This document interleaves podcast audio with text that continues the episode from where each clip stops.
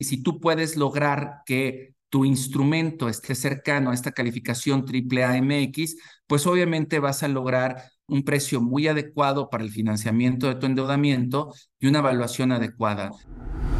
Bolsa Mexicana, el podcast presenta En Voz de, el espacio que te acerca a las empresas y personalidades del mercado mexicano. Somos la Bolsa de México. Fue a finales del siglo XIX con el auge de la industria ferroviaria en los Estados Unidos, que se empezó a estudiar la calidad crediticia de los bonos, precisamente de los bonos ferroviarios que se utilizaron para financiar el desarrollo de los proyectos de esta industria. La empresa pionera en calificar estos bonos fue Moody's, fundada en 1900 por John Moody, quien identificó la necesidad del público inversionista de tener información sobre la calidad de los instrumentos en los que invertían. Con el paso del tiempo surgieron nuevas empresas calificadoras con el mismo propósito y desde entonces han desempeñado un papel fundamental en la evaluación de riesgos financieros a nivel global. Y así como los mercados de capitales han evolucionado, también lo han hecho las empresas calificadoras, avanzando hacia la digitalización de sus servicios, permitiendo a los inversionistas acceder a la información de manera más rápida y eficiente, además de una mayor transparencia en sus metodologías y por supuesto en la diversificación de sus servicios que van más allá de las calificaciones de crédito. En el episodio de hoy exploraremos no solo el papel crítico que desempeñan las calificadoras, sino también cómo sus evaluaciones pueden convertirse en una herramienta esencial para las empresas y los inversionistas, proporcionando una guía valiosa en un mar de opciones financieras. Nos da mucho gusto tener hoy a la empresa que inició con las calificaciones crediticias y para darnos luz, nos acompaña Carlos Díaz de la Garza, quien es director general en Moody's México. Carlos, ¿cómo estás? Antes que nada, muchas gracias y bienvenido a Bolsa Mexicana, el podcast. ¿Cómo estás, Carlos? Muy bien, muchísimas gracias Juan Manuel. Este, muchas gracias por la oportunidad, gracias por el espacio y a todo el equipo de Bolsa Mexicana de Valores. Eh, les agradecemos mucho esta oportunidad de poder conversar con las personas que escuchan su podcast tan atentamente.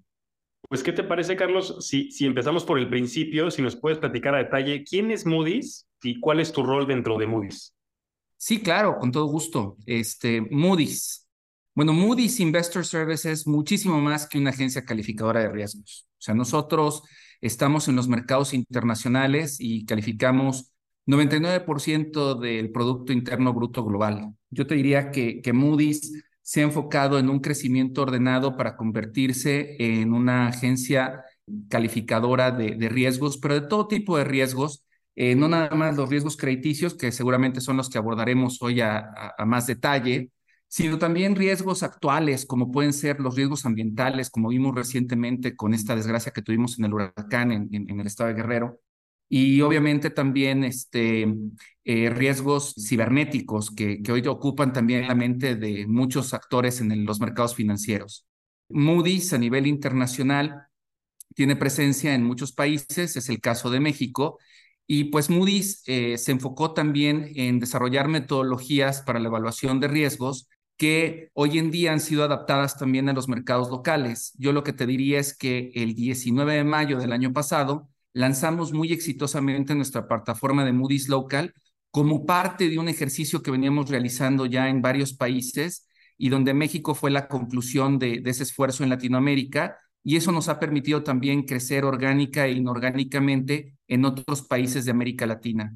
Entonces, a nivel internacional, yo te diría que, que Moody's busca convertirse en esa agencia calificadora que provea muchísimo más este, que análisis de, riesgos para emisores y eh, lo estamos logrando a través de, las diferentes filiales. En mi caso, eh, yo estoy actualmente como representante de la oficina en México, donde además también este, llevamos todos los temas comerciales para la región de North Latam, que definimos nosotros como Colombia, Venezuela, Centroamérica, Caribe y México. Entonces, es, es una combinación de esfuerzos para poder llegar a todos los emisores, a todos los inversionistas y a todos los intermediarios y poder eh, transmitir ese mensaje de transparencia que es el, el mayor mensaje que tiene Moody's dentro de sus calificaciones.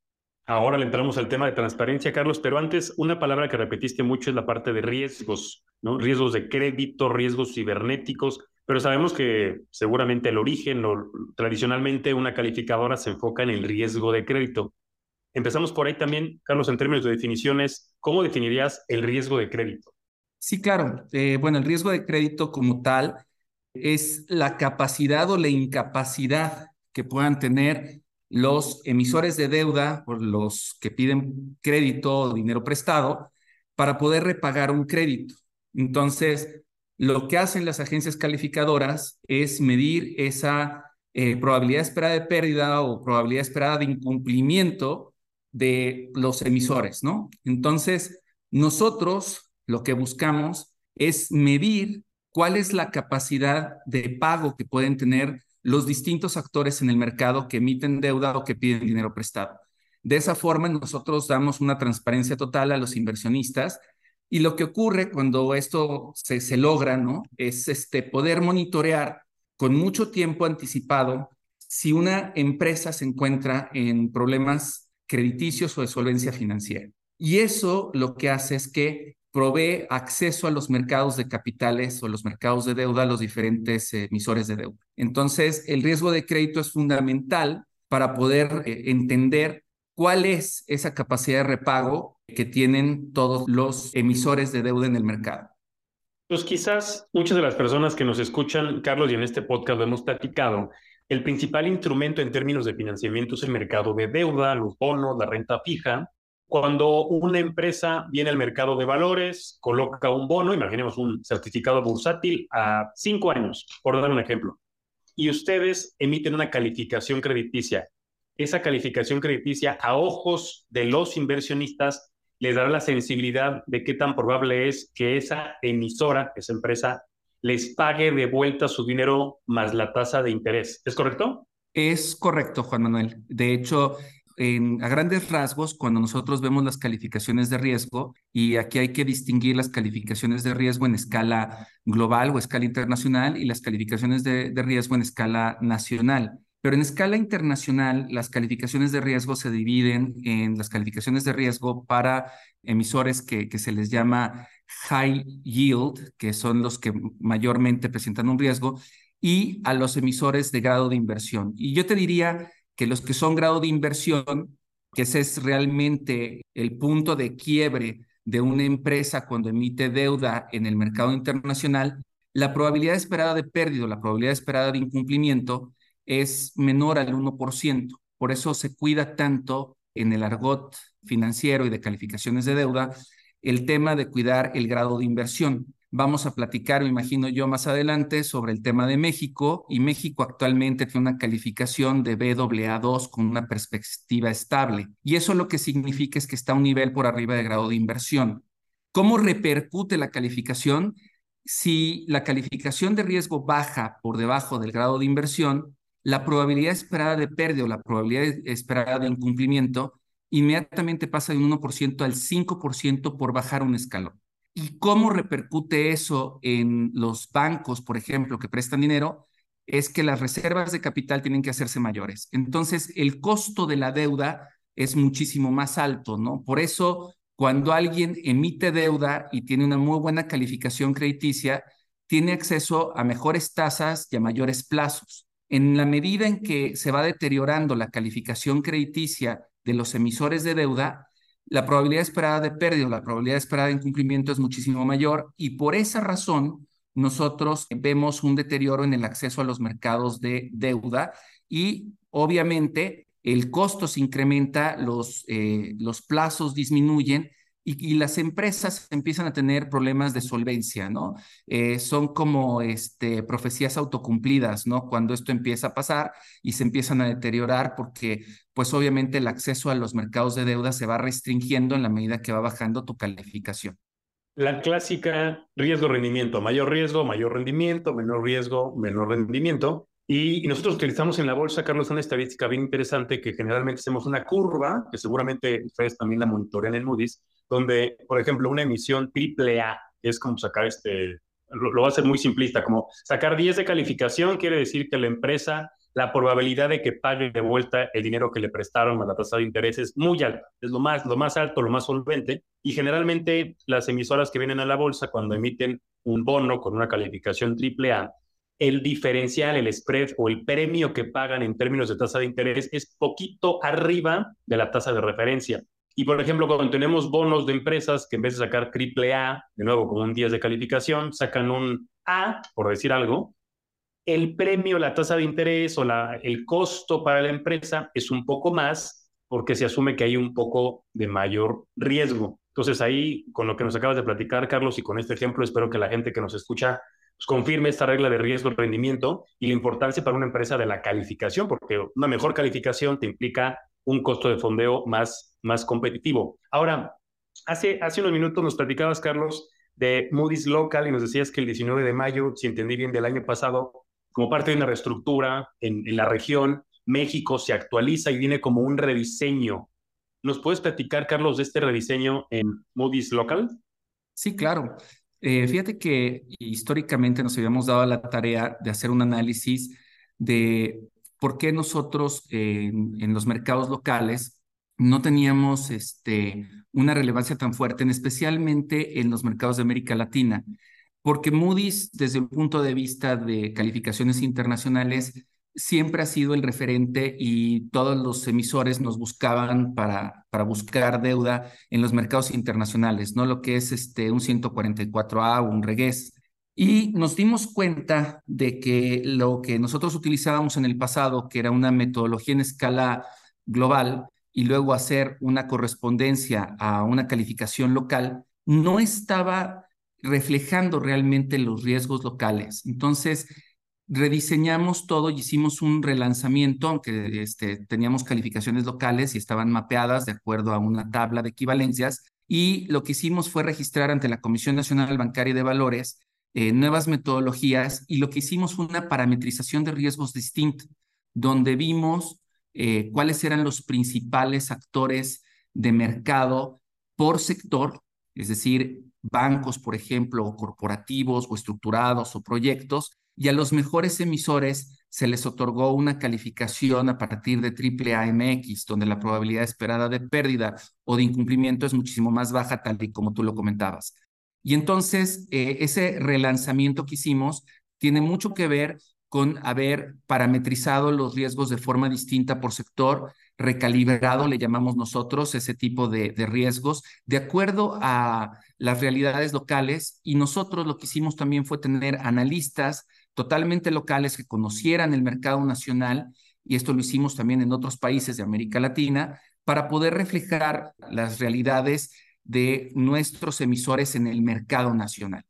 Entonces, ese relanzamiento implica nuevas metodologías, una recalibración también de, los niveles de riesgo y también un diseño de entender muchísimo mejor a nuestros clientes para poder atender mercados donde en el pasado no llegábamos o por diseño las metodologías globales no cubrían con la necesidad de los emisores locales. Hoy te puedo decir con muchísimo orgullo que el equipo ha trabajado fuertemente y que hoy podemos proveer de cualquier tipo de calificación a cualquier emisor o cualquier persona que pretende emitir deuda o tener una deuda eh, con bancos, ¿no? A través de créditos, créditos indicados. Eh, insisto, el, tema de la calificación de riesgo tiene mucho que ver con el acceso a crédito en todas sus formas, no nada más también de, del tema de emisiones de deuda, eh, aunque normalmente así es como se asocia a las calificaciones de, de riesgo de, de, las empresas calificadoras. Ahora, imaginemos, Carlos, que yo soy una empresa que puedo, no, vamos a suponer que no estoy listado en la bolsa, y la pregunta que, que les podrían hacer es, bueno, yo como empresa, ¿qué gano? ¿Cuál es el beneficio de emitir alguna aplicación crediticia?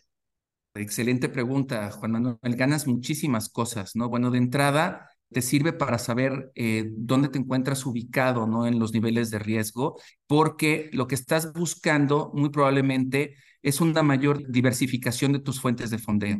Lo que te da una calificación de riesgo es un mayor acceso a los mercados de capitales. Y eso permite que, que tengas muchísimas más opciones para poder financiar el crecimiento de tu empresa. También da una certidumbre de transparencia, ¿no? Hacia afuera. Entonces, al momento de que tú tienes una calificación y la conviertes en una calificación pública, porque existen calificaciones que son privadas y que son únicamente para los que están haciendo el ejercicio, eh, para los emisores, y las calificaciones públicas lo que hacen es que le dan muchísima transparencia a la compañía en términos de que lo que están haciendo al interior y que también lo que están reflejando le da confianza a los inversionistas o a los intermediarios sobre la eh, salud financiera o la estabilidad financiera que puede tener cualquier emisor, ¿no? Y bueno, yo, yo diría también que ganas muchísimo desde un tema de, precios y de evaluación, porque eso te permite hacer o establecer un, un, benchmark, ¿no? O sea, cuando tú tienes una calificación de riesgo, puedes compararte con empresas similares que tengan calificaciones similares dentro del país para que en un momento dado sepas cuál es el plazo al que accedes, cuál es esa tasa que tú mencionabas hace rato cuando dices, bueno, es AAA, emiten muy cerca de, de, de la tasa de referencia. Pues bueno, y si tú puedes lograr que tu instrumento esté cercano a esta calificación AAA MX, pues obviamente vas a lograr un precio muy adecuado para el financiamiento de tu endeudamiento y una evaluación adecuada. Finalmente, yo te diría que otro de los grandes beneficios tiene que ver con temas regulatorios y de cumplimiento, ¿no? Este, el tema de la transparencia este, es importante y, y una calificación te brinda también el tema como empresa de que estás cumpliendo con todo lo que te requiere la ley y todo lo que te requiere en un momento dado la Comisión Nacional Bancaria de Valores como emisor de deuda, ¿no? Entonces, es, es importante el contar con estas calificaciones por esos puntos que te acabo de, comentar.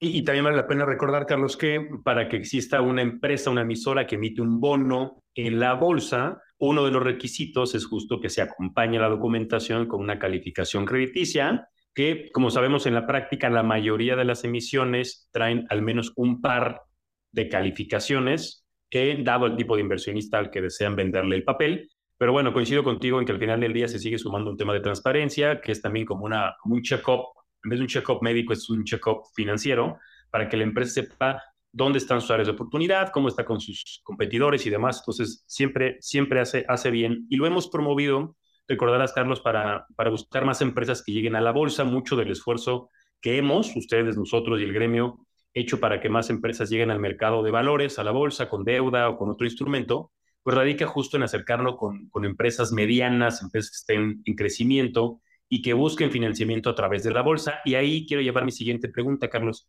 O sea, ¿cómo contribuye Moody's Local para que, es, exista un desarrollo del mercado, pero especialmente en estas empresas, medianas empresas que estén en crecimiento? Sí, tocas un punto importantísimo, ¿no? Y te adelantaste este, muchísimo a donde estabas llevando este pensamiento en esta conversación, que es la democratización y el acceso de los mercados de deuda, ¿no? Y creo, y ahí este, han hecho una gran labor la, Bolsa Mexicana de Valores en traer nuevos este, actores de mercado, sobre todo en el sector pymes, ¿no? O sea, nosotros sabemos tradicionalmente que han existido muchos segmentos de mercado que tradicionalmente los bancos, por cuestiones también de, de, tamaño de este, o de foco, no, no se meten tan a detalle en ciertos sectores o a entenderle o, o a entender este, estas empresas que son un poco más pequeñas. Este, y yo eh, aquí hago un reconocimiento a la Bolsa Mexicana de Valores porque sé que ustedes han hecho un esfuerzo enorme por llevarlos de la mano y por profesionalizar muchas de las cosas, ¿no? Que que necesita una empresa para poder salir a mercado o para poder pedir deuda en los mercados financieros internacionales y nacionales. Y en ese sentido, aquí, eh, pues bueno, ustedes de la mano de las agencias calificadoras, empezando por empresas que, que no tengan, por ejemplo, estados financieros auditados, ¿no? Porque para poder tener una calificación es un requisito sine qua non que tengas estados financieros auditados. Entonces, el gobierno corporativo, ¿no? Que es una cosa también muy importante. ¿Cómo, funciona Moody's y cómo ha coadyuvado Moody's a, que esto funcione? Tiene mucho que ver con el enfoque metodológico de, de obviamente, de las metodologías que tenemos nosotros para poder ir eh, entendiendo las particularidades de cada una de estas empresas y de cada uno de los sectores.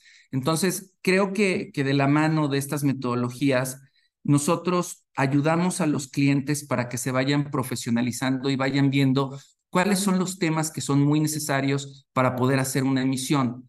Yo te diría que es un entendimiento de este, del sector, es un entendimiento de nuestros clientes, es un diálogo continuo, es un proceso sea, también creo que con este podcast lo que estamos tratando de hacer es que los emisores de deuda no tengan miedo, que se acerquen con Bolsa Mexicana de Valores, con Moody's, con agencias calificadoras. ¿Para qué? Para que en un momento dado puedan tener una mayor certeza de que lo que están haciendo al interior de sus empresas puede en un momento dado ayudarles a poder emitir deuda. Y al tener estas conversaciones y al ir de la mano con ustedes, con nosotros, de acuerdo a las metodologías, se van dando cuenta de las necesidades, ¿no? De las principales cosas en las que se fijan los inversionistas. Creo que esa transparencia es lo que nosotros estamos buscando y eso es lo que nosotros hacemos. Tratar de, de llevarlos también de la mano en un diálogo para que entiendan mejor cuáles son los puntos en los cuales deben de enfocarse para que las empresas puedan mejorar su probabilidad esperada de pérdida o su probabilidad esperada de incumplimiento. Gracias, Carlos. Gracias por el comentario. Una última pregunta, pero que me parece que es bien importante, si nos lo puedes ir platicando a manera de una, de una clase, ¿no? Porque no solamente en Moody sabemos que hay metricaciones crediticias, sino también hacen estudios, análisis del entorno financiero, económico. Hace unos minutos nos contabas, Carlos, respecto a temas de grado de inversión, que México tiene BAA2, y que si caemos por debajo del grado de inversión implica que los bancos aumentan la capitalización. Ahora, platícanos, Carlos, si nos ayudas así con, lenguaje muy sencillo, ¿por qué esto es importante? ¿Por qué en ocasiones cuando al país se le reduce la perspectiva y o la calificación es la noticia del momento? ¿Qué, implicaciones tiene para el país? Bueno, de entrada, la mayor implicación tiene que ver con el costo de la deuda.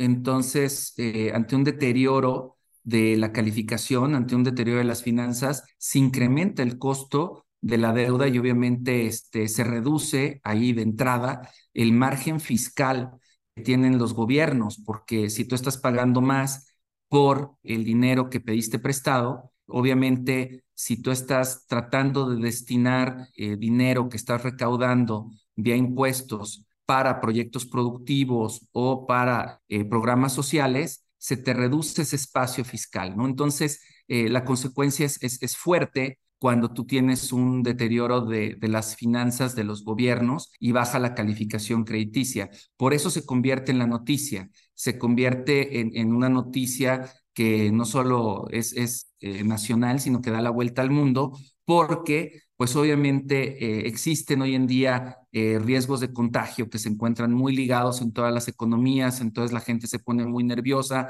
y como todos sabemos, pues hoy por hoy no puedes operar en un país con ideas aisladas, ¿no? El, pensar que lo que ocurre aquí no va a tener repercusiones eh, dentro de, los diferentes mercados, ¿no? Hoy estamos muy, muy unidos. Fíjate que, que, es un tema interesante el que estamos tocando, eh, pensemos en algo, ¿no? Pensemos, por ejemplo, después de la pandemia, cómo salimos y las tensiones que existen entre Estados Unidos y China con respecto al, mercado global y cómo benefició eso a México a través de eh, todo el tema de relocalización de empresas. Entonces, para México, un evento que parecería eh, totalmente aislado, no lo fue.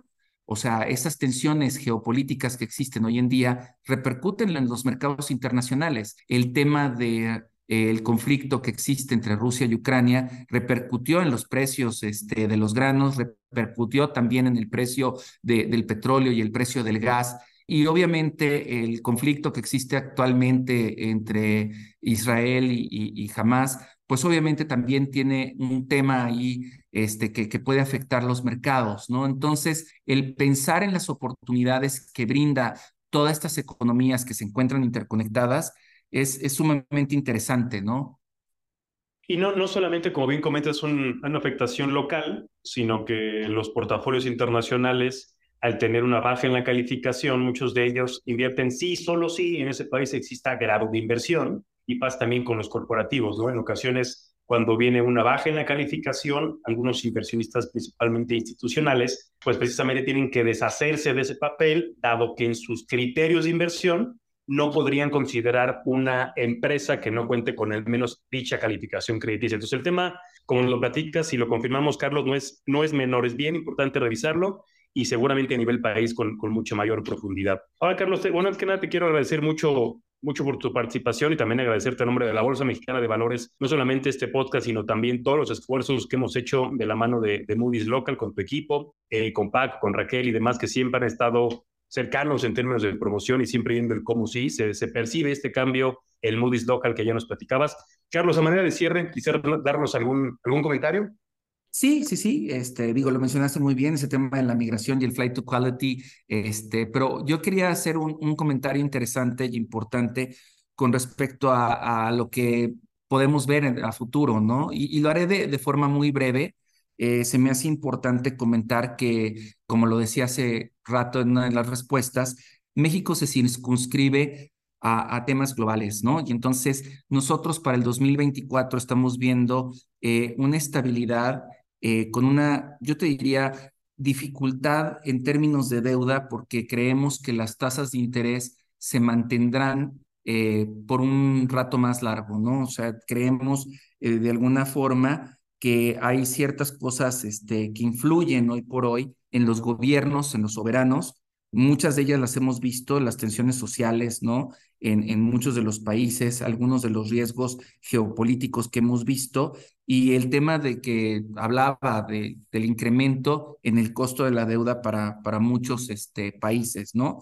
Por otro lado, lo que vemos también es que la inflación está cediendo en muchos de, de los países y entonces esto permitirá darle espacio a los bancos centrales en un momento dado para ajustar eh, las altas tasas de interés que, que, se vienen dando. Y yo te diría que los gobiernos y las políticas de los gobiernos, por ejemplo, en México, las políticas macroeconómicas, se encuentran apoyando muy bien todo el desarrollo de este, del país, ¿no? Entonces, el consumo interno será algo en lo que tengamos que, que fijarnos. México en el 2024 tiene un año muy, muy interesante, eh, donde nosotros vamos a tener elecciones, elecciones presidenciales, y eso traerá algún tema de volatilidad en los mercados, específicamente más en, en, temas de este, del tipo de cambio, pero creemos que todo esto se encuentra por hoy descontado y lo que están buscando los diferentes actores del mercado, inversionistas, emisores, es esa estabilidad.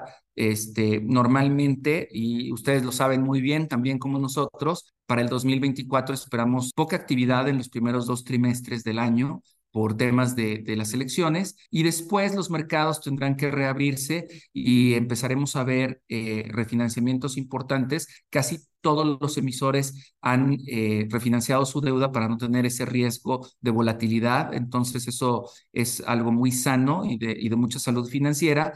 Y después empezaremos a ver emisiones. Por ahí hay temas de refinanciamiento importantes para el año 2025. Yo creo que eso es lo que está en la agenda y eso es en lo que quería yo terminar y, enfocarnos. Obviamente dándoles las gracias a Grupo Bolsa Mexicana de Valores también por todo lo que hacen por los emisores, por los intermediarios y por los inversionistas en el acceso y en la transparencia y obviamente en la educación como lo hacen a través de este podcast, ¿no? Un reconocimiento por ahí al liderazgo también que tiene José Oriol y pues muchas gracias por, el espacio, Manuel. Nada que agradecer, estimado Carlos. Agradecidos somos nosotros por, por tu tiempo. Gracias, Fabián, por el comentario. Y bueno, que tengan muy buen día. Muchas gracias. Buen día. Suscríbete a nuestro canal y síguenos a través de nuestras redes sociales. Esto fue Bolsa Mexicana, el podcast.